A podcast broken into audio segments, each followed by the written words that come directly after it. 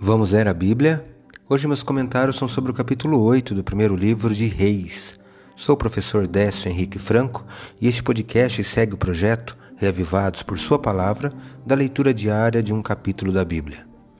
É um belo capítulo.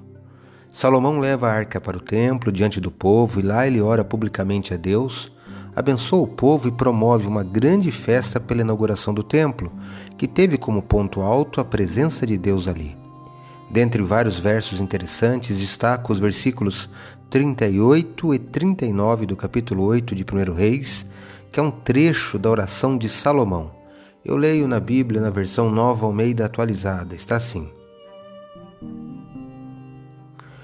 Toda oração e súplica que qualquer homem ou todo o teu povo de Israel fizer, conhecendo cada um a ferida do seu coração e estendendo as mãos na direção deste templo, ouve tu nos céus, lugar da tua habitação.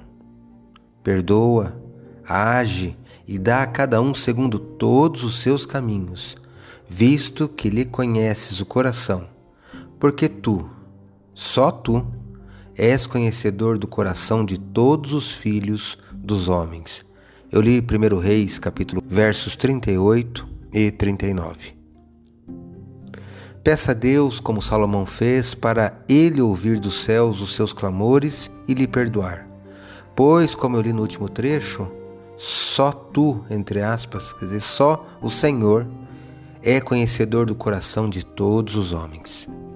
Muitos seres humanos têm pouco ou nenhum conhecimento dos males que trazem sobre si mesmos e sobre o mundo ao seu redor, como resultado do pecado que acariciam.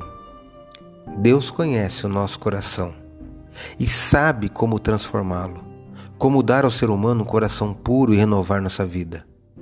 Confie em Deus. Peça agora a Ele. Você gostou deste ou de um outro trecho deste capítulo? Leia hoje 1 Reis, capítulo 8. Esse foi mais um episódio diário desse projeto de leitura da Bíblia apresentado por mim, Décio Henrique Franco. Um abraço e até amanhã.